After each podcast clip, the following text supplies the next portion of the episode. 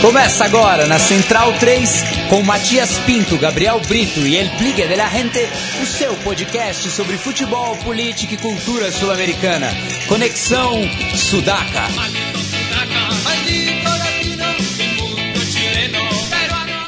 Buenas, buenas ouvintes da Central T, está começando mais um Conexão Sudaca.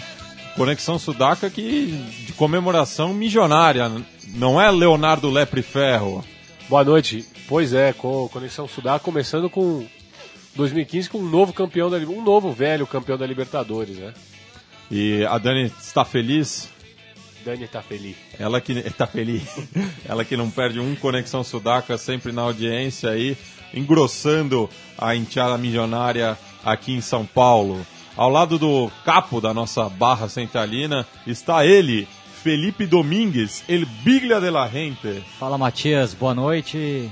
É, coleção Sudaca de Festa Milionária. Queria mandar um abraço também pro nosso literato. Aniversário de 30 anos do Vitor Faria. Grande Vitor Faria. Logo mais irei lá para Santo André comemorar com com o nosso camarada, Como corresponde. como corresponde. Queria mandar também um abraço pro nosso ouvinte Célio, lá de Brusque, simpatizante do River. Está feliz da vida também com, com a conquista do, do milionário. É isso aí. E eu aproveito e mando um abraço também para outros dois ouvintes. O Gilberto Morbach, que escreveu no nosso Twitter que ir de uma noite ouvindo Panelaço para outra ouvindo o Conexão Sudaca é tipo o River saindo da B e ganhando a, a Copa. que contraste. Obrigado aí pro Gilberto. E também mandar um abraço pro nosso ouvinte, um dos mais fiéis né, do Conexão Sudaca, o Warwick Gomes, que está de lua de mel. E na lua de mel ele tá reclamando que tá passando o campeonato francês. Vai, Rick. Lua de mel, campeonato francês, bicho. Desliga isso aí, né? É. Aproveita, desfruta. Então um abraço aí pro Warwick que entrou Que é pro um time grande dos íntia do- casados. dos Canajas Um íntia canagem. e do Penharol também. Do Penharol também. Ambos ferroviários. Deve ter uma, uma ligação. Tem algum time ferroviário em Sergipe, vocês sabem? Olha, Ó, fica, fica aí a, a, a tívia. manifestem-se. É. E ao lado do Biglia está o nosso Gabriel Brito, o guerrilheiro da informação. Salve, Gabri. Salve Matias, salve Sudacas e Centralinos. E obrigado aí ao Gilberto pela metáfora em relação do, entre os Sudacas e o Panelaço. É isso aí. Pane, pane- panelaço de panela cheia, né? Como tem aquela música do do Quilapayún, Las Ojitas, é, é, é bem, é bem esse panelaço, né? É, mas acho que foi uma um panelaço depois da refeição, meio cansado e preguiçoso. Não foi o mesmo panelaço das outras vezes, felizmente, né? Pro bem dos nossos ouvidos. principalmente dos animais e dos menores. É, a gente vai ouvir aí ao fundo o disco El Cielo Pode Esperar, do Ataque 77, que essa semana completa 25 anos de lançamento. Inclusive, a banda vai fazer vários shows pela Argentina comemorando essa data. Esse que é, particularmente, é o meu disco favorito da banda. É, um dos melhores. O segundo disco de estúdio do Ataque, né? O primeiro é também muito bom, o Dulce Navidad. Pegada bem ramoneira, esses dois primeiros, até a capa de diz, né? Totalmente, totalmente influenciado pelos Ramones. Mas nesse disco já o Ataque começa a fazer algumas letras mais, mais politizadas, né? Os primeiros discos são mais de é, tesão adolescente mesmo, sexo, drogas e rock and roll. Já no segundo já tem algumas músicas mais politizadas, né? O Cielo Pode Esperar, Donde las Águilas Se Atrevem. E foi o disco também que o, O Ataque... Espadas e Serpientes Espadas e também. Serpientes. Foi acho que o disco que o Ataque é, conseguiu atingir um público um pouco maior, né? O Ataque já vem do, do underground, a segunda geração do punk argentino, com outras bandas memoráveis, Doble Fuerza, Dois é, Minutos. Dois Minutos, Mau Momento, Super Uva. E a- com a música, principalmente o A Celo Por Mim, né, que foi o primeiro grande sucesso do Ataque que, Que, inclusive, que chegou às rádios. É, eu até mostrei aqui no Som das Torcidas do Estudiantes, que é um dos temas do, do ataque que é levado às cântigas. São né? várias músicas, E né? Mas... você também que se pergunta, né, o que é aquele 7-7 que tem várias torcidas, né? Não é nenhuma referência à torcida, é uma referência à própria banda, É, né? e, e não só na Argentina, na América Latina inteira o ataque conquistou um público fiel. Na- no Chile também, acho que a Laú tem uma, uma bandeira do Ah, 77. no- por todos os lados. É, e esse- Colômbia também, as torcidas Colômbia, têm. Até a, a foto que está no nosso nossa fanpage, né, do Assado Evino, do River. Do River. Engraçado porque o Boca são três, é, a formação clássica são três chineses e o único milionário é o guitarrista, né, o Mariano Martinez, que hoje é o, é o grande líder, o o vocalista, vocalista, depois da saída do, do Ciro Pertucci. Até, até no primeiro disco, no, no Dulce Navidad, tem um tema fuboleiro, né? Solen Lacante, que conta a história de uma menina que vai sempre pela bomboneira sozinha alentar o, ao Boca. E, e tem o, o clipe do Amigo também, né? Que é o cover que eles fizeram É, que é do... por La Boca, né? Que é pelo É, Caminito. o, o clipe que eles fizeram, o cover do, do Roberto Carlos, e que quando fala em malos momentos, mostra um gol do River. Justamente, o, o, o clipe é bem interessante. Então o Mariano deve estar duplamente feliz essa semana com tanto a conquista do River e o aniversário de 25 anos desse álbum clássico do punk rock latino-americano. Vamos começar falando então da conquista em si, né? É um- uma história de cinema, né?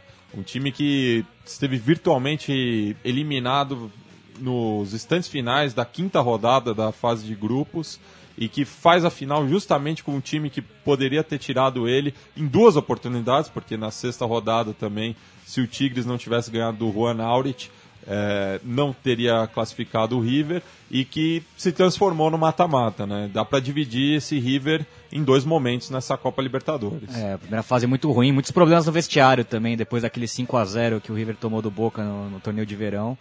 A gente sabe que tomar 5 a 0 do Boca não é fácil. O Gajardo foi muito habilidoso para lidar com esse elenco. Teve até a história do Theo Gutierrez saindo na mão com o mercado depois desse jogo. E claramente isso influenciou muito a primeira fase do River, né? Até alguns jogos que o River mereceu ganhar, acabou entregando o jogo no próprio Monumental. Aquele empate com o Ronaldo foi incrível, a quantidade de gols que o Teófilo perdeu. Mas o time contra o Boca assumiu um outro papel. Acho que a entrada do Ponzio no meio campo é, foi um, um divisor de águas ali. O, o Galhardo abriu mão daquele meio campo mais, é, mais habilidoso, mais técnico. Botou dois volantões ali de muito casca-grossa do Craneviter, que para mim foi o melhor primeiro volante dessa Libertadores. Está na minha seleção ideal. Foi muito bem na final novamente. E o Ponzio para rasgar tudo, né? Contra É, o Boca, o- o Ponzio foi um assassino, né? O que ele fez contra o, futebol o- que ele e o Gago. ontem, é, ontem não, perdão, na quarta-feira, foi impressionante. Eu, fiquei realmente, é, o- é- é o cara que ele chegou e, e assumiu, falou, essa daqui é a minha final de Copa Libertadores e quando a gente conversava na semana prévia, na semana anterior, a gente falava assim, o River vai dar algum jeito das- daquela Copa não sair do Monumental. O jeito que o River deu foi o Ponzio. Porque a- a- desde a primeira disputa de bola, desde o primeiro momento que ele entrou, ele é um cara que ele, ele- toda bola que ele foi, ele foi para ganhar e ganhou. Acho que o, o, o, futebol que o Pon jogou na, na final do na segunda final do Monumental foi fundamental para a conquista do River Plate. Olha, é um, um baita jogador. É, o Ponzo que já chegou na, na- na Sul-Americana também, ele não era titular, né? Era o Craneviter. E por casualidade ele acabou entrando naquela semifinal contra o Boca. Foi o grande jogador também daquela série, pela personalidade dele, inteligência, de sentir o jogo. Jogador mais experiente, mais rodado, jogou na Europa há muito tempo. E ele meio que capitaneou o time, né? até para mudança de, de, de espírito e de ideologia do, do River, que o time do Galhardo era um time toca, que tocava muito bem a bola. O Pisculite em grande fase, o Ariel Rojas também muito bem, a dupla também com o Mora e o Teófilo. É Mas um plantel muito rico, né? Com perdão do, do trocadilho, mas se se você vê muitos jogadores que tiveram destaque na, na Sul-Americana, não repetiram na Libertadores e foram bem substituídos, né? é, o Galhardo so- E- foi então inteligente. tem muita né? alternativa. Só so- sobre o Ponzio ainda, né, já que a gente está quase que numa menção honrosa à, à vida e obra de, de Ponzio, é, no ano passado teve aquele caso dele ter jogado, não sei se vocês lembram, acho que foi no ano passado né, que ele jogou com. Que estourou a hemorroida do cara, pô, no jogo. E Tava o cara, com short branco. Tava época com que o short River tava branco. jogando de calção branco. Ó, ainda. É a pior. pra, pro azar dele, né? O River, historicamente, sempre com calção preto, aquele dia jogou de branco. Ponzio E aí- rompeu o culo. ele literalmente rompeu o culo aí na- e, e impressionante, o cara continuou jogando. Ou seja, é, é- é claro que a gente dá risada, a gente brinca porque é uma situação que não é corriqueira, a gente não vê todo dia, todo domingo. Mas jogar do jeito que o cara jogou, ele não pediu pra sair, não. Ele continuou, foi até o final e jogou. Ele falou, não, tava com hemorroida assim, estourou e eu joguei, meu. E jogou. É, o Muito. O Ponzo é um símbolo. Eu acho que esse River distou um pouco da história do River de futebol clássico, de bola no chão. Esse é um time mais de personalidade, de raça, né? E também eu destaco os uruguaios desse elenco. Como é importante você ter uruguaios numa Libertadores. No... E eu- o Léo escreveu isso hoje também, e é uma coincidência, né? no- nos três títulos do River, você também abordou no, no- no seu texto, inclusive recomendo ambos os textos, estão lá no, no site da Central 3, mas que em 86 a- era o... Alzamendi. O Gutierrez e o Alzamendi. É, 96 dispensa comentário Enzo Francescoli. Francescoli. E agora, em 2015, quatro uruguaios, Quatro né? uruguaios. Sendo que um chegou no, na reta final e foi decisivo, o Tabaré viu desse. É, e o Maiada também, que entrou numa furada jogando como lateral, é, substituindo o, O o mercado. mercado. e marcando muito bem o Aquino. Foi muito inteligente. Ele tinha feito, né, já antes essa função. Até no próprio campeonato argentino, é, como o River estava revezando um pouco, ele jogou de, de- de- na, na lateral direita. Não é a posição original dele, né? Mas ele foi muito bem, o, o, o, Maiada. E também, não só ele, né? Porque o River também teve que mexer lá na frente, né? Por causa do, da lesão do Mora. Da lesão do, do Wildes, que chegou como o Matias falou, de um dia pro outro, o cara já assumiu a titularidade Ele foi muito bem contra o Guarani na semi, né? foi muito bem, com aquele passe pro, pro Alário, que é outro também. Que, que se a gente for elogiar Ah, esse... tem muita estrela. Tem muita estrela. E é bom jogador, inteligente. Aquele gol não é fácil de fazer. A bola não veio numa, numa altura tão boa, Não. mas ele muito bem veio. colocado e eu acho que Aquele inteligente. gol representa um pouco do que. Até tem, tem um, acabei de mandar um texto pro pessoal aqui do blog. E acho que esse gol. Não só esse lance, mas o, esse gol é reflexo, até falando com meu pai com quem eu vi o jogo, meu irmão e tal. ah, é reflexo, reflexo daquilo que a gente estava falando na semana passada, de que o River, não sei como, mas ganha esse negócio. Não... É uma coisa do tipo. Todas as divididas o River ganhava, toda bola no alto não tinha tempo ruim. Quando o Tigres tinha uma bola mais limpa, acontecia alguma coisa, alguém escorregava na hora do chute, chutava, eh, dominava a bola errada, igual o Sobis que recebeu o grande passe do Gignac logo no começo do jogo e domi- dom- era para dominar já botando na cara do gol a bola, dominou se enrolando. Depois ele vai jogar pelo lado direito do Dan. Os, os meias do Tigres eram bem habilidosos, o Aquino e o Dan. Acabaram com o Inter, inclusive. Mas na hora de concluir, parece que faltava alguma coisa e parece que vem as velhas as velhas místicas mexicanas de, de perder no final, né? De tipo na hora de ser feliz, parece que tem um certo um bloqueio ali na hora de resolver mesmo as coisas e no primeiro tempo o River não cria nada, não cria nada, o Tigre chega com jogadas mais claras assim, mas sabe quando você sente que tem um time que na hora que, que não vai perder a bola certa, que vai chegar primeiro na bola que tem que decidir. O gol do Alário pra mim representa muito isso, porque aquela bola no, no meio da área do River, lá no meio do, do Maidana e do Funes Mori, era um pé no olho, do, chuteira no olho do, do cabeceador. Não, não ia ter essa hesitação de ficar meio na proteção só, ia pra matar. Melhor espírito do Leonel Ponzio mesmo, que toda bola chegando, não tem viagem perdida, não tem, tem não tem pa- passo atrás, sabe? E, na hora, e é, eu acho que o River ganhou muito nisso mesmo, na presença de espírito, assim, que o Tigre chegar melhor, tem um futebol até a- que, que mais um pouco mais vistoso, mas na hora de resolver a jogada, o River sempre sabe o que é pra fazer. O pênalti também reflete isso, o Aquino foi marcar o Carlos Sanches. o Driussi, que sofreu o pênalti. Sabe quando o cara vai na bola meio sem paciência de ir na boa e o Driussi já muito ligado de que ele ia tomar um toquinho, não que toma um toque já cai perfeitamente. É aquele pênalti meio cavado, mas é um pênalti cavado corretamente. Ele tomou o toque, ele tomou, ele caiu na medida, na medida séria, certa. E aí veio o pênalti, acabou o campeonato aí. E o Tigres sempre na hora que tinha a chance de de decidir, inclusive numa jogada do segundo tempo que o Dan voltou mais uma vez driblou pelo lado direito, cruzou muito bem pro Aquino, Aquino sozinho né, pra cabecear, meio, sabe aquela jogada que o cara pensa em dois ou três jeitos de finalizar a jogada, ele não, aí não faz nenhum, aí cabeceou pra cima fraquinho. O River ao contrário, o River cada bola era uma Era, era, era era uma, final. Era, era- era a última. Era a última, e chegava pra matar ou morrer. Mas aí eu acho que é o mérito do Galhardo, que que, é um grande estrategista, né? Ele, Mas ele tem entendeu um sangue isso. do, do, Eu acho que do jogador argentino, um sangue, uma, uma compreensão da, do jogo ali. Do Da que- arbitragem também, ele sabia que que era um jogo pra se cortar, bater muita falta, pra parar o jogo, deixar o jogo mais tenso, porque os mexicanos não estão acostumados com esse tipo de jogo na, na liga esse- deles. É um, é um, é um, é um futebol de mais toque de bola, e mais esse técnico. espírito ao mesmo tempo de nós vamos ganhar e porque a gente não pode não deixar de ganhar. Os, os mexicanos, que mim, isso, a, seleção isso fica visível em Copas do Mundo, não tem essa, esse espírito de guerra até o final, até o último lance, não vai ter entregada. ao- no, quando, tá, quando foi, pra mim o gol do Alário já era o gol do título, assim, não, vai acabar o primeiro tempo.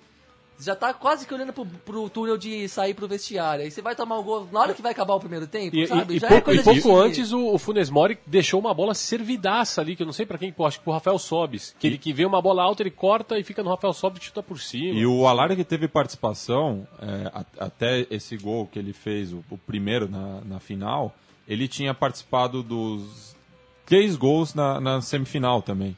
Que dando assistência para pro, os dois primeiros e convertendo o, o, o gol de empate no Defensores del Chaco. O Alário que fez um gol contra o Colón, acho que eu até lembrei em alguma edição aqui do Canto Sudaca. Justamente aos onde 49 ele foi revelado. tempo. É, aos 49 do segundo tempo ele evitou o rebaixamento do Colón. Uma das cenas mais lindas que eu vi no futebol nos últimos tempos. Todo mundo chorando, Rafaela. uma invasão de campo linda. Ele forçou a promoção. É um jogador que tem estrela E- também. e, e Ah, personalidade. não, é né? verdade. É, Forçou a promoção daí contra o Atlético Rafael. de Rafaela e acabou, Acabou caindo. caindo mesmo É. assim. E personalidade, porque eu lembro que também até é, é, já está circulando lá na Argentina essa nota que, que eles recuperaram, que quando o Alário despontou no, no, no Colón, ele, ele começou a ser sondado tanto pelo Boca como pelo Independiente. E aí perguntaram para ele se ele tinha alguma predileção por algum dos dois lados. E ele falou, sem nenhum problema, falou, não, eu sou... Eu, eu não escolho o clube para jogar. Se eu tivesse que escolher, eu escolheria o Boca, porque eu sou torcedor do Boca.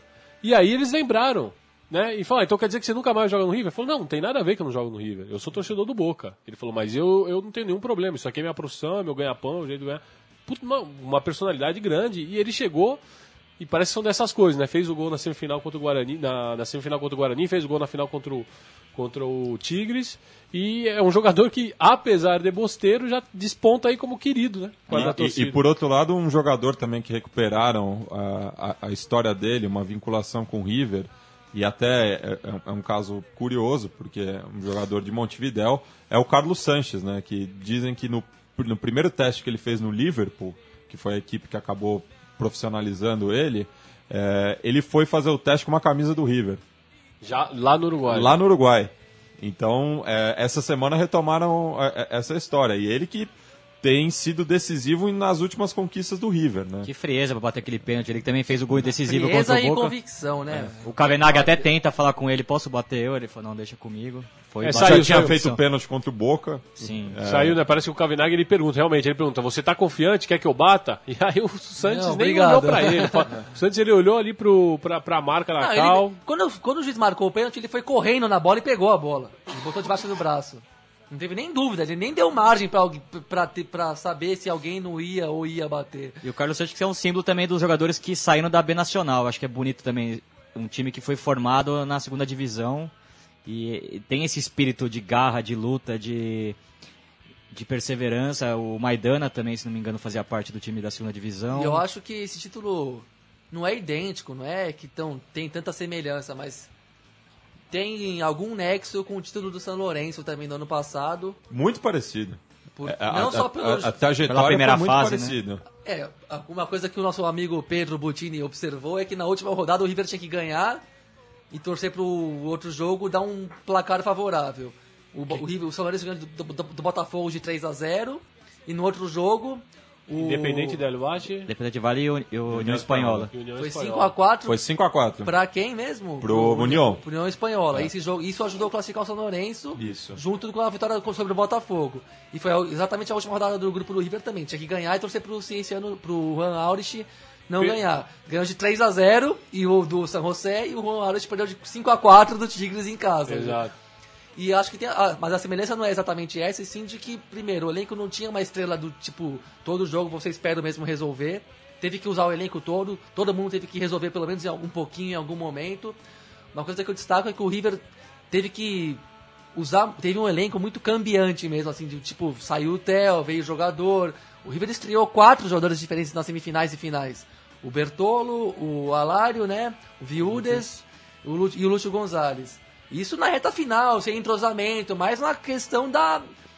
Na, na força, na Puro raça, no Evo, como disse. Até acho que o, o editor do Léo, o Léo Farinella, é um River Platense um pouco desequilibrado, vamos dizer assim. Um pouco pra. Mas Pra, colo- pra ser suave. Mas né? o título, o texto dele sobre o título é, faz sentido, né? Ganhamos porque tenemos o Evo. Claro que não é só isso, futebol tem que jogar, tem que ter tem um técnico bom que eh, soube usar o elenco inteiro, soube tirar o que cada um tinha para contribuir, mas o River ganhou muito no Evo mesmo, muito na dividida, na disposição. Desde a primeira fase até confronto contra o Boca, o Vareio no Cruzeiro no Mineirão. Eu acho que ali foi. Ali. Ali é, que, que a gente, se a gente tiver que pontuar o momento onde que o River Plate é, ganha, ganha Libertadores, eu acho que a injeção, não, o é. esta- a injeção anímica que ele tem dentro- quando termina o jogo no Mineirão, porque ganhou e ganhou com uma autoridade E com tremenda. uma frieza impressionante de um time campeão mesmo, assim, Tanto que virou, autoridade música, mesmo. virou letra da, da, da música da torcida do River, né? Copamos Belo Horizonte. E é verdade. E porque- Assunção. E Assunção.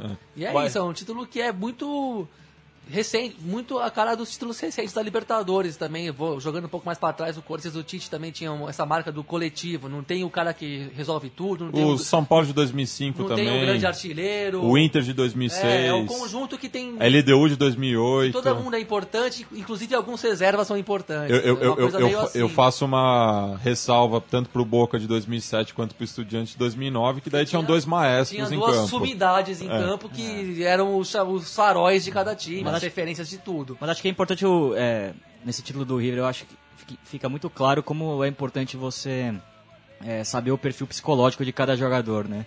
Jogadores que são decisivos, que sabem, que têm a frieza. O São Paulo, quando foi campeão em 2005, tinha muito jogador casca grossa que já tinha sido campeão. O Júnior, que tinha sido campeão no Palmeiras. Lugano, que não tinha sido campeão, mas era um cara muito frio, que Luizão, entendia o jogo. Luizão, amoroso. O Corinthians também tinha muito cara casca grossa no elenco. O Palmeiras, quando foi campeão em 99, a mesma coisa. Times que defendiam bem, Libertadores que- sabiam, sabiam rejogar. A Libertadores frente, não- não- não- sabiam defender Tem que muito. começar pela defesa. Um, um- time que não sabe defender na Libertadores não vai pra frente. É, no- você você pode ter. Mesmo o São Paulo é, do Tele, que é sempre destacado como, como um time diferente da, das características grossa, da, da Libertadores, você não conseguia ter aquele time com aquele volume ofensivo se você não tinha um pintado ali atrás. Se você não tinha um, um Ronaldão na, na, na defesa. O próprio o Cafu ele tinha muita liberdade, por quê? Porque tinha o Vitor É. fa- fazendo a dele. Então, o Ro- Ronaldo Luiz também, que salvava diversos gols. é, é, é, é, era um time que começava pela defesa. o Raí, que era um cara tecnicamente superior, mas também muito frio nas decisões, sempre É. se valeu de grandes jogos finais, é um cara... E muito jo- jogador valente também, jogador que estava no jogo o tempo todo brigando, participando. Não era um, era um jogador que participava do jogo o tempo inteiro, mesmo sem brilhar. Um- Inclusive, inclusive na hora da porrada tava dentro também. É um É. time cascudíssimo. Assim como o não era- Palmeiras tinha o Zinho em 99, um cara também vencedor, um cara frio em decisão, sempre Evair. Evair, muito... O Então Evair a Libertadores conta muito... Oséias, que na hora do, que na briga ali, na, o Oséias, né, na época era, um- era um jogador menos cotado, mas hoje, primeiro, já era titular da seleção, porque o Roberto Firmino jogou para o América, o Oséias de 98 99 jogava fácil. E segundo que era jogador de porrada também, gol na, fazia gol na força, ajuda- ajudava na bola alta na defesa e no ataque.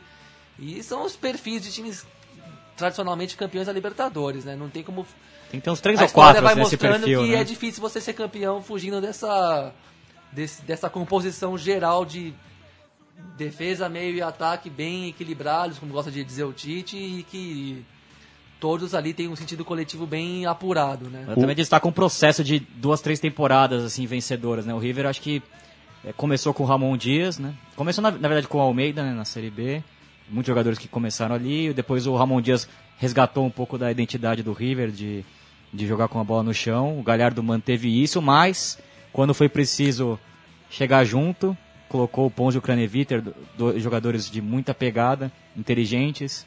É Impressionante o Craneviter, né? Muito jovem e de uma personalidade impress- incrível, né? É, e, mas, Lembra muito o Almeida, o time de 96. O mas, Almeida mas não- justamente, eh, eh, mesmo o time de 96 tinha um Astrada. tinha o Astrada, tinha o É, Almeida, tinha muito é. cara que chegava junto, tinha o Hernan Dias, que já era veterano também. Gabriel Cedrez também, que era um bom camisa 8. E, e esse é um River Plate que, e- que a gente não fala nada, mas já são, como- são duas temporadas e unificou a- as tríplices. Fez a tríplice coroa sudaca, né? Eu não lembro tá quem com- tenha feito isso antes. Tá, tá São com, a- Paulo. tá com a Sul-Americana, é, tá com a São Paulo de Libertadores. 93. São Paulo 92, 93 não conseguiu ganhar tudo, porque Não, Supercopa, Recopa, com, é, Até a Comebol. a Comembol em Recopa, 94, depois. É verdade.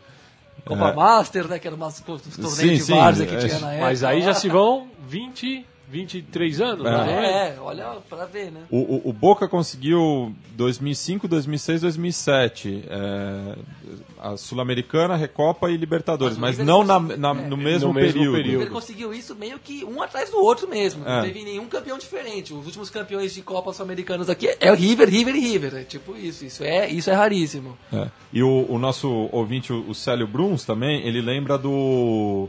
Tanto do o Maidana e o, Bertolo, o Bertolo, Boca, né? que foram campeões pelo Boca nesse período também. 2007. o Maidana jogava reserva. bem menos, aquele time que até Não, eles, ambos eram reservas, mas o é, Bertolo é, participava um pouco mais é, é um caso inédito também, né? De dois jogadores saírem campeões tanto por Boca quanto River. E o Maidana que a gente já falou aqui de- de- é, sobre ele especificamente. Maidana que, olha. hum, no segundo jogo agora não precisou tanto, porque parece que o Gignac estava numa o- noite. Ah, porque o River controlou como, como ali na, na moral coletiva mesmo. Ninguém precisou resolver sozinho nada. O É, é- o conjunto engoli- vai ia ganhando todos os espaços, todas, todas as divididas. Mas eu acho que no, no primeiro jogo, principalmente no México, aquela coisa de jogar fora, jogar Ali lá no difícil. México e, pô, o Gignac querendo. Foi difícil não perder aquele jogo. Aquele foi difícil, eu acho que o- ali o Maidana foi peça-chave. Como foi ao longo da Libertadores. Estou falando meio sem pensar, mas acho que o Maidana foi o melhor zagueiro da Libertadores Muito- inteira, de todos os times. Muito- É, eu destaco a do bom, Guarani também. A zaga do Guarani era muito boa, né? O, Sim. o- Mas era, meio que aquela coisa da retranca do Catenaccio, todo mundo defendendo. É, né? o, o site Passion Libertadores divulgou hoje uma, um 11 ideal, né? Que tem Baroveiro no gol, aí é uma zaga com três, são, são três zagueiros. Bielcismo aí, É, no bi- do, da Comembol. É Maidana, Ayala, do Tigres, e o Funes Mori. O Funes Mori daí eu É, já acho que é um, é um exagero. Não, foi- É, mas o é. Funes Mori, olha, é- é aquele, o grito, ele até chora, né, quando ele faz o terceiro gol. O Funes Mori, no começo da carreira dele, ele pagou muito por, causa do irmão. Sim. Isso, assim, é inegável, porque realmente o irmão era de madeira, Fanfarrão. né? Era um fanfarrão. Tá, tá onde? Tá no De México, né, madeira. agora? Tá- tá- é de madeira o irmão dele. Tá jogando lá no México, perdendo os gols que ele sempre perdeu lá no México. E ele pagava por causa do irmão, ainda mais pro CG, mas é, ele, ele teve um salto de qualidade muito grande. E, e cabe lembrar que o River não teria jogado essa Libertadores, não sei, é, é precipitado dizer, mas seria muito difícil se ele não tivesse feito aquele gol na bomboneira. É, acho que foi um jogo Sim, emblemático sim, desse ciclo. sim. né? É, Aquela que vitória. o, o tal não foi Sim. corner. Não foi corner. É, e novamente ele fecha esse, esse ciclo com um gol de cabeça de um escanteio também. Essa vez o escanteio foi. Foi corner. Foi corner. Esse, esse sim foi corner. Esse foi corner. Ah, mas eu destaco, os zagueiros do, do Guarani trabalharam muito bem, né? O Cáceres, o Cáceres veteraníssimo, Era- muito era- inteligente. aí, é, aí era um sistema, meu. Tanto que no- nesse, nesse sistema do Guarani eu gostava do volante lá, o Palau. Palau, muito Uruguaio. bom. Os dois, Palau e Mendonça, os dois são muito pegadores inteligentes, né? Como segue a lista aí? Daí, continuando a lista, os dois cabeças de área, Arevalo Rios e Craneviter, de Justo. acordo. Aí é, é- é uma linha de quatro, né? É, é esse 11 ideal que o, É um o 3-2-4-1, então. Um esquema 3-4-3. moderníssimo esquema do site Não, não, tá, tá um um esquema 3-4-3. A delírio do Vitor Birner, né? É, aberto pela, pe- pelos lados, está o Carlos Sanches pela direita e o D'Alessandro pela esquerda. Aí. Aí eu acho que foi um pouco nome. Ele fez Mas- uma boa não, mas fez Libertadores, uma mas, boa Copa. eu, É, mas- eu- mas eu acho que Eu não. botaria o Julian Benítez. É, não, não Mas chega a esperava-se ser. mais de um camisa Guarani, 10. né? É, Julian Benítez. Bom meia também. Que o São. Paulo, inclusive, o, o Osório estava observando, né? Muito bom. foi foi vice ano passado com o Nacional e Fez, fez um uma bela Libertadores Racing, também. No jogo de ida, da- da- quando o Racing pegou o Guarani, fez um golaço, jogou muita bola no River de Guarani, que o, Guarani, que o River conseguiu Contra o Corinthians final. também ele fez uma bela Ah, contra partida. o Corinthians eles jogaram muito bem, no coletivo mesmo. E ele também é um, é um dos caras do Guarani que conseguia fazer alguma coisa individual ali, fora do, da- do, do sentido tático do time e da força física. E o fechando o ataque, né? é, tem o Bol como centroavante, afinal foi, Artilheiro. foi artilheiro Mas da pela Copa. primeira, gran, pela primeira pela grande grande primeira fase. fase, né? Pela Depois, grande primeira fase. depois fez. chegou um pouco arrebentado na, no mata-mata. O Moura pela direita. E- Justo. E, o Santander pela esquerda. Aí eu não É, sei se tão não pela justo. esquerda, tem que ser mais... Pelo É. meio, o Santander. Ó, o Santander foi muito bem também, muito, faz muito bem É o pivô, é, se difícil fosse concorrer com, com o Bol. Eu, eu, eu acho que podia até inverter, né? O É. Bol ficar pela esquerda e o, e o, o Santander como referência. É que o Santander, a imagem que eu tenho do Santander, isso eu, eu nunca vou tirar da minha cabeça, era a passagem dele pelo Racing e pelo Tigre, que ele foi Horroroso, uma tremenda é decepção. Realmente, ele, ele teve, ele, ele jogou bem essa temporada pelo Guarani. Só que é aquela, aquele jogador que você fala, pô, eu vi você jogar bem uma vez e você jogar mal muitas Eu vezes. acho bonita Eu a sei o que superação você de fez no verão passado. Eu sei o que você fez no verão Mas passado. bonita a superação do jogador também, que é limitado, tem reconhece isso e, e ele fez uma bela Libertadores. Era muito difícil marcar ele, faz muito bem o pivô, joga bem de costas pro gol. Eu acho merecida também a presença dele nessa seleção. Eu- o Sobis também fez uma grande Sobis Libertadores. Sim, eu acho que o também. Sobis poderia figurar nessa É, seleção. eu acho que aí o... Porque o Sobis não os tá nem. mexicanos foram mais uma vez discriminados pelo É. Comebol, né? O, o, So- o Sobis não tá nem entre o- o- os reservas, que daí tem o, o Guzmán do, do Tigres como goleiro, é, o Mina do Santa Fé, é, Ponzio, Omar Pérez, reverência sempre a- ao maestro pelado, o Valdívia do, do Inter, também. Mereceu também. Foi o muito Bolânios do Emelec e o Carrijo do Estudiantes, que fez também uma boa primeira fase. um já foi- É, bom, foi pra já foi embora, né? já foi embora. mas um elenco geral aí, os reservas também foram bem, bastante bem na E Libertadores. o técnico, eu imagino que é. O Muneco. Ah, o Galhardo, né? O Muneco não, não tem Que nem história do. Galhardo, né? já O Que- Napoleão dos técnicos. Não, já né, começa a como ser já cotado pela seleção argentina, né? O, nessa, depois do título já querem o cara lá. Eu acho que tem Calma. que esperar um pouquinho, realmente. Calma, é muito. Pelo é- bem do Galhardo, espera um pouco. Mas lembra muito a história do Ramon Dias, né? Que também foi um grande ídolo do River como jogador e soube, tem muita personalidade, muita sensibilidade em entender o elenco. Vocês podem me corrigir se vocês discordarem, mas eu acho que os, o, o jogador argentino, quando ele para de jogar e vira. Primeiro, que eu acho que tem um número maior de, de ex-jogadores que viram técnico na Argentina em relação ao Brasil. Segundo, que eu acho que o cara que para de jogar e vai para ser técnico, ele, ele amadurece mais rápido como treinador. Aqui no Brasil, o cara, às vezes, ele tem que ficar 10 anos fora do, fora do radar ali para aparecer como técnico um pouco mais na frente. Na Argentina você vê mais técnicos com 37, 38, 40 anos. O próprio Rua Barrena do Boca. É, o Palermo. O Palermo parou de jogar num dia, no outro já estava O dirigindo. Rua Barrena no Boca é um técnico que eu aposto que eu acho que é bom. Ramon Dias foi isso.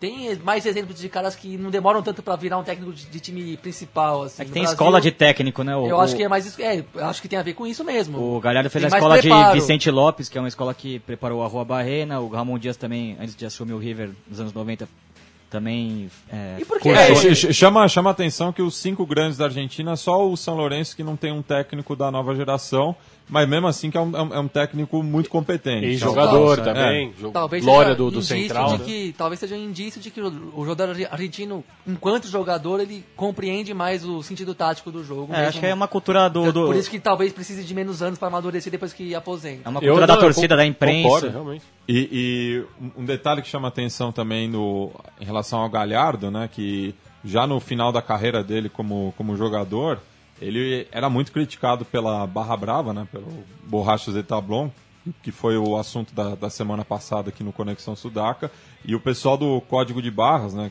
cujo apresentador foi o nosso entrevistado, é, resgatou uma faixa que os borrachos levaram, né, que é escrito Munheco Gajardo é, Ortiva e golpista. Até porque ele. O quê? Golpista? Golpista. Não, mas antes. Ortiva. O que, que é isso? É um caguete é, um- também. É, um caguete. Um leve trás. Um. Até porque ele, ele, tinha, ele não tinha uma relação muito boa com o Passarela, né? É. E com os próprios borrachos também. Era, ele é, é meio a história Riquelme Ladoce também, né? É o, é o grande ídolo que, que não fecha com a Mal Barra Brava. comparando. é- Mal é- comparando, mas é o grande ídolo que não fecha com a Barra, né? O cara que tá que não, não, não tá de acordo com todas esse, esses, esses, essas negociatas aí dos corredores do, do- de River e de Boca. E se, se a gente ouviu no final do jogo, né, a torcida coreana, né, de la mano del muñeco, vamos al Japón, a gente vai ouvir agora é, o jogo. A gente vai ouvir o recebimento e os gols, porque na, na transmissão aqui no Brasil a gente não, não, não consegue, Que né? lindo. Até porque ah, os próprios comentaristas é, não respeitam muito esses momentos, é, não deixam a gente escutar. Então o site Cantiagena separou é, esses áudios e a gente vai compartilhar com vocês, ouvintes.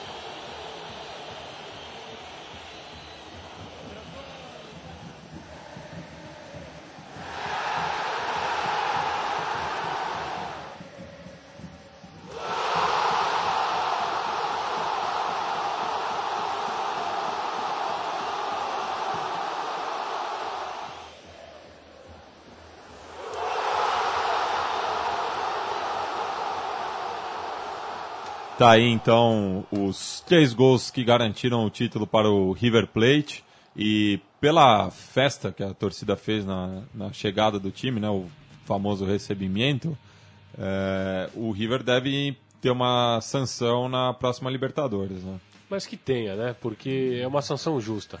Sabe, justa que eu digo, não a sanção. Não, não, sim, a sanção não é justa, mas É justa pra a festa. desafogar. Olha, faça. Que nem aconteceu Vale a- com o São Lourenço Que nem esse aconteceu com o ano. São Lourenço, nós somos campeões, meu amigo. Você quer, É, foi bonita, mas não pode- foi nem comparada com a de 96. Mas é, era o, o- o- outros... é outros momentos. o- é. É, outros por aí você observa o que, que são os, as- os tempos mesmo. né? Até lá afetou um pouquinho, isso não tem jeito. Também chegou um pouco as restrições da, da Comebol, até na Argentina que a gente ainda vê como uma, como uma resistência, né, como o último bastião da- daquele futebol que a gente tava, se acostumou a ver nos 90. Não tem jeito, lá também a Comebol conseguiu é, colocar a sementinha do mal também ali. Né? Mas foi bonito o recebimento, o, o foguetório também que partiu dentro do clube do River, né? Que é, eu tive o prazer de conhecer o River, fazer aquela, aquele tour né, pelo, pelo estádio.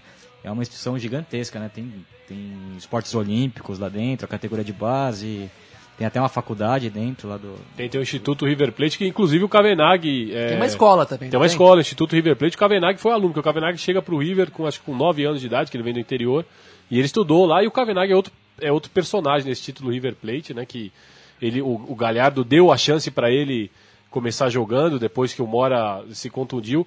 Eu acho que foi mais como, como um- um- uma maneira, um reconhecimento, alguma, alguma última, sabe? Ele que já tinha admitido que já depois da Copa Libertadores iria deixar o clube.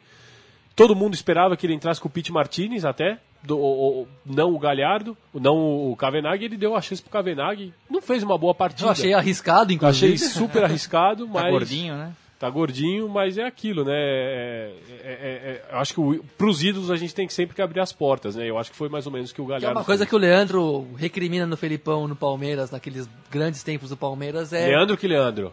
um que tá. Ah, aqui, o Leandro tá? e a mim, ele, ele é fonte hoje de um outro, uma outra notícia aí. Que uma, coisa, uma das coisas que ele tem como crítica do Felipão no Palmeiras, na- naquela passagem inicial, foi no jogo contra o Manchester United na Mundial, não ter escalado o Evair e sim o Asprilha.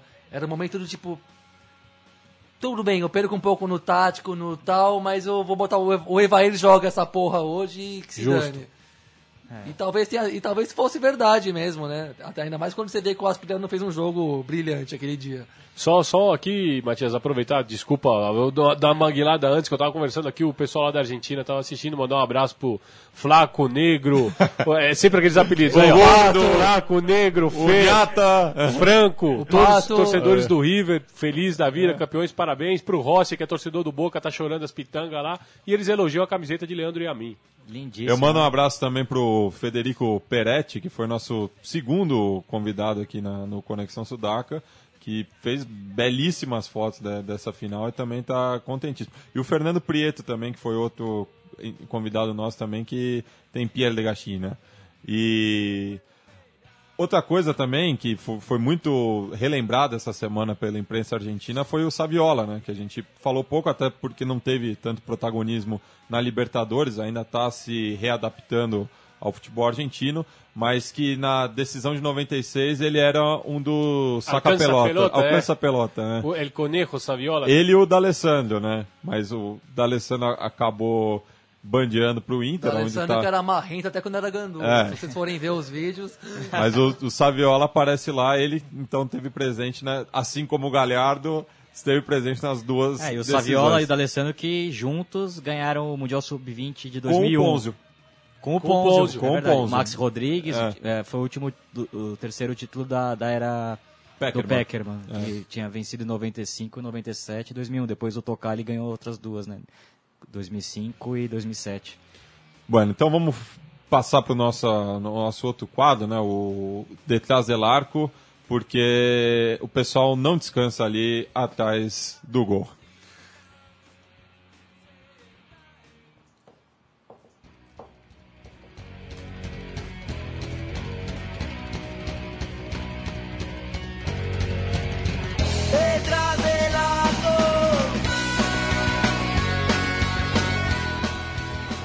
Bem, se tem uma pessoa que deve ter querido se enterrar viva nessa quarta-feira é o panadeiro, né? É, o, pana, o panadeiro é, é aquilo. né? Tá- inclusive, eu acabei de mandar os, os saludos lá para os meus amigos do, do- da Argentina, para os milionários. E impressionante que o River ganha a Copa Libertadores. A primeira foto que aparece, a foto a imagem do grupo, era a cara do panadeiro. Porque... E, e na, e na terça-feira foi dia do padeiro na E Argentina na terça-feira foi dia do padeiro na Argentina. Tem esse dia na Argentina. então. É. e foi relembrado. Mas o panadeiro que não, não faz parte da, da doce, né, no caso, né? E ela que tá novamente no meio de uma guerra. Pois é, no, no último jogo do final de semana Contra o Union. contra o Union, que o Boca pede um, Belo jogo, por sinal. um belo jogo, né? Foi vitória do Union 5x4. 4x3. 4x3, perdão. É, 4x3, 5x4 a gente falou de o, o do Independente. né, Independente. Enfim, é, a 12 está consolidada agora, né? Tá, tá lá com o Mauro, com o Mauro Martins e com o Rafa Dizel de um lado. Mas nesse último jogo, na, na, na outra bandeja, na bandeja que fica em frente ao, a, a- a tradicional bandeja da 12, que é na Casa Marija, a bandeja que dá pro, Real, pro Riachuelo, é, contou com a presença de Maxi Massaro, ex-número 2 na, na, na gestão Mauro Martins, Gestão. e Fido de Bolks, também um, Que era o antigo capo. era né? o antigo capo também que ficou controlando os negócios quando os dois caíram presos. Quando o Max Massaro caiu preso junto com o Mauro Matinho, o The ele, ele, ele, ele assumiu o controle da Barra Brava. E parece que mais ou menos um grupo de 300 barras liderados, encabeçado por esses dois, ocuparam a bandeja em frente à bandeja da 12 e ameaçaram o poder que está restabelecido. E, inclusive, alguns meios divulgaram que houve tiroteio em alguma zona periférica lá da, de- de- da Grande Buenos Aires antes do encontro. Então, alguma, algo vai acontecer, nuvens carregadas estão tão, E tão em cima situar melhor, né, Léo?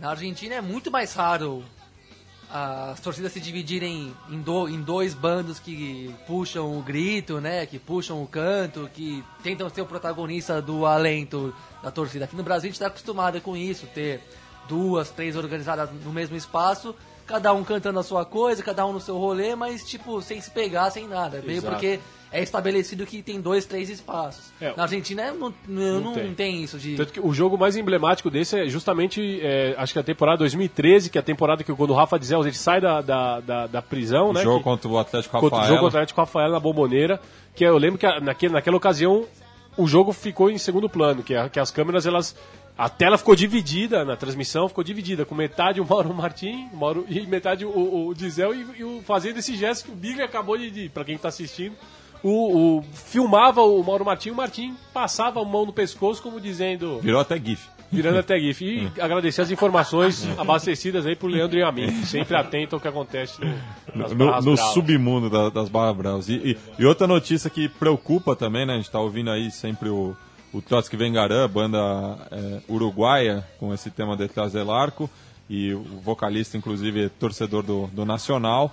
E o Mini- Ministério do Interior, no Uruguai, quer proibir a presença de torcedores visitantes. Putz, chegou E- lá também essa. E é uma coisa que, que na, na Argentina a gente pode não concordar, mas até faz sentido.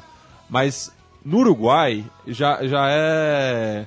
Ah, mas na Argentina não faz sentido também, porque as brigas internas, é, as brigas são internas entre as barras, né? Não, Não, tem sim. a briga, briga entre duas torcidas como antigamente, então... é- é- mas é, é que no Uruguai você mal e mal tem, tem brigas internas e muito menos entre grupos rivais. No, no, porque no na campeonato passado teve o Teve o caso Cerro do Cerro, né? né? O- a, a torcida do Cerro é um caso à parte mesmo, é uma torcida bastante violenta, é sempre complicado jogar lá na Vija, mas é uma coisa que você pode controlar. Mas me disse torcedores de, de clubes como o, o Liverpool, o Sudamérica, o Juventude de las Piedras, o, o que, que eles têm a ver com, a viol- com casos isolados de violência.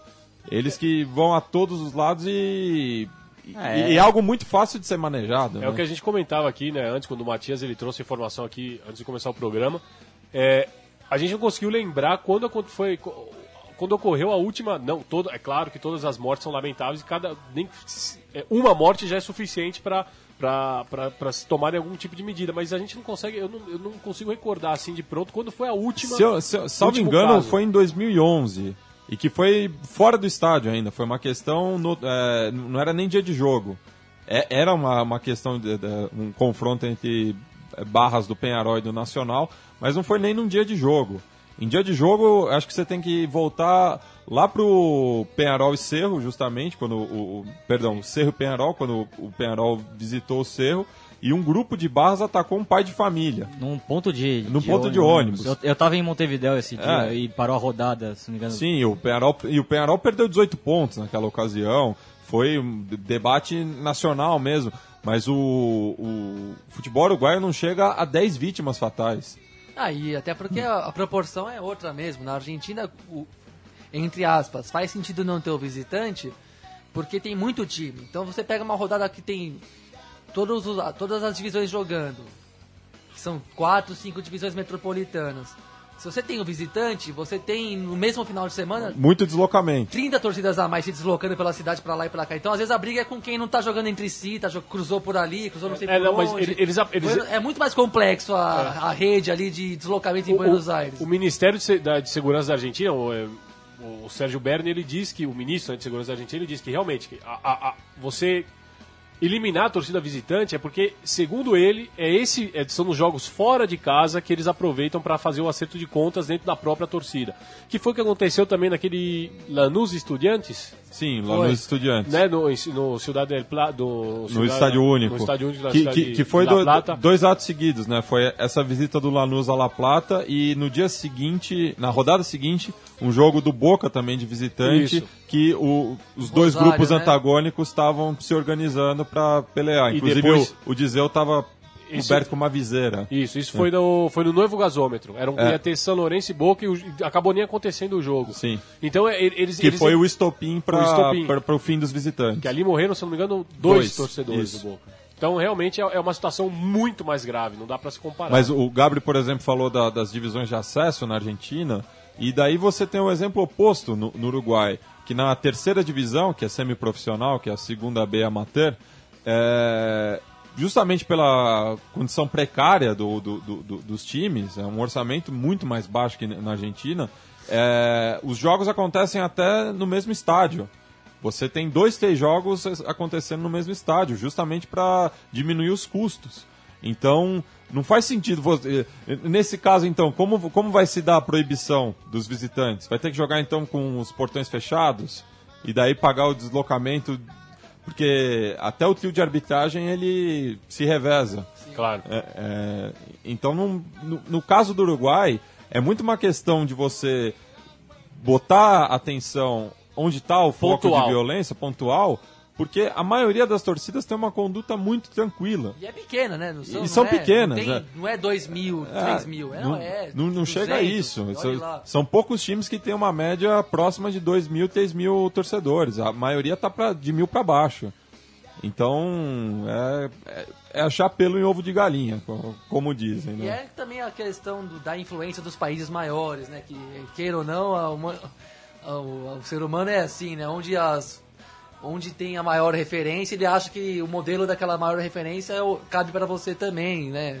E não é bem assim, né? O Uruguai não é. pare- parece que é, mas no Uruguai e a Argentina tem muitas diferenças ali nos seus cotidianos. E, né? e já que a gente está falando do futebol uruguaio também, a- a- aproveito e faço aí a divulgação do, do, do evento que vai acontecer amanhã, o lançamento do livro Elado B, que fala do último acesso do, do Liverpool é, à primeira divisão, e que foi escrito pelo Agustin Lucas, em parceria com o Fermin Mendes, e o Agustin, que era um jogador desse plantel, e ele des- desenvolve um trabalho tanto em campo quanto no mundo das letras, é poeta, a- articulista, ele é muito ligado também a- ao, ao- à agremiação de jogadores, né? Ele, ele é um- uma liderança sindical e ele vai ser o nosso convidado na semana que vem. Então, se você tiver aí de bobeira em Montevidéu, é, fica o, o convite aí, o lançamento do livro é, no dia 8 de agosto, na sede do Liverpool, na Agraciada, a, a partir das 19 horas. Estou muito curioso para ver o resultado desse livro. É, programa Conexão Sudaca chegando ao seu final, alguma consideração final dos meus companheiros? Só, só porque a gente falou futebol uruguaio, né? Só notícia lá do Recoba, que realmente ele, ele, não, ele não renovou com, com o Nacional, ele já se despediu. E tudo indica que ele está caminhando para aposentadoria se não pintar uma proposta aí de Tinha, tinha uma do mundo propo- árabe, mercado árabe, Tinha uma proposta É, do, eu, do- acho, é, eu acho bem vi- factível. Tinha uma proposta do Vija Teresa, né, que é um clube que é, recém subiu, mas é, é, ele não se sentiu confortável de continuar jogando no Uruguai Sim, bonito se no não Danúbio, fosse né? Pelo Nacional ou até o próprio Danúbio. Mas eu acho que mereciam uma próxima edição do Conexão Sudaca alguma homenagem maior ao Recoba, que foi um dos maiores jogadores uruguaios que eu vi Eu jogar. vou dizer que tá entre os 10 que eu vi. De O, to- o, o Leandro e a mim fez uma cara de discordância que ele tem uma questão muito própria com o Tino Recoba. É, Pra mim, batedor de falta que eu vi, assim, é, não vi o Zico, peguei final de carreira, mas Marcelinho Carioca e, e talvez o Recoba foram os dois maiores batedores de falta que eu vi. Assim, Eu acho que o Recoba Uma- era o único que, que ia cobrar um escanteio e você realmente sabia que existia a possibilidade real de ser um, tiro, um gol olímpico. Era, Que- que fora foram muitos em que foram sequência. muitos. Depois, fora ele, não. E o Recoba me deixa uma sensação de que poderia ser muito maior, teve muitas lesões na carreira, mas um craque, um Ficou rico jogador... cedo também, né? Vamos falar a verdade, né? Mas um jogador divino, Milão, né? Um jogador brilhante. Lembro que lá pra 90, lá pra 2000, quando o Ronaldo tava na Inter, na Inter ainda, eu lembro que a Inter fez uma renovação de contrato com o Recoba, que ele era o maior salário do mundo. O Recoba, lá pra na verdade, de século mesmo, 2000, 2001. O Recoba ainda era, ainda era jovem. E acho que isso afetou um pouco, como- afeta muitos brasileiros na minha, na minha visão, assim que a coisa fica muito grande para administrar e se deslumbra um pouco, perde um pouco do ímpeto de ser um, de jogar bola mesmo. Foi um grande jogador, mas acho que dava para ter sido um pouco maior mesmo, assim. E se, e, se fosse da geração atual de É, ele não pegou uma geração uruguaia tão forte, né? Tão... se jogasse Pegou com uma Forlan, entre-safra. Agora a Soares, transição, é. Pegou uma transição mesmo, também teve esse lado, né? Assim, não pegou nem o Francesco, nem o Forlan e Soares e tal, né? Mas foi um, um grande jogador de toda forma, né? É, o programa está acabando, então a gente vai encerrar com a banda peruana No Sobra Aliento. É uma banda formada por torcedores do Universitário de Deportes, que hoje completa 91 anos de existência.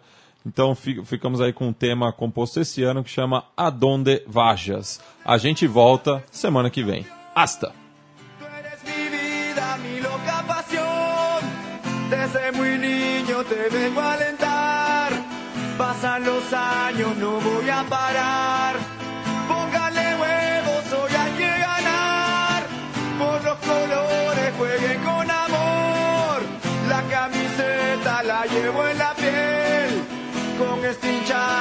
Puedes perder. A donde vayas,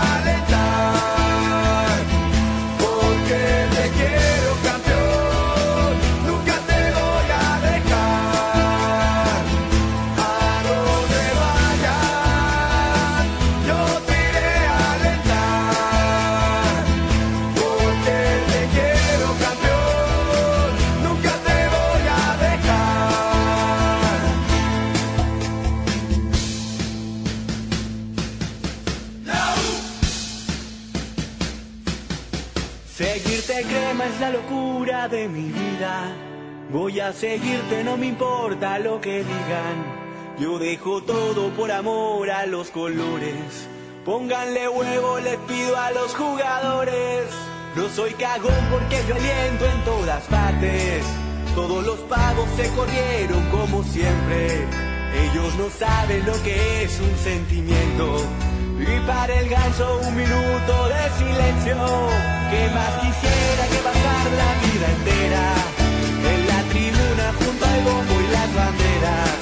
No eres pinchada que te alienta, se merece.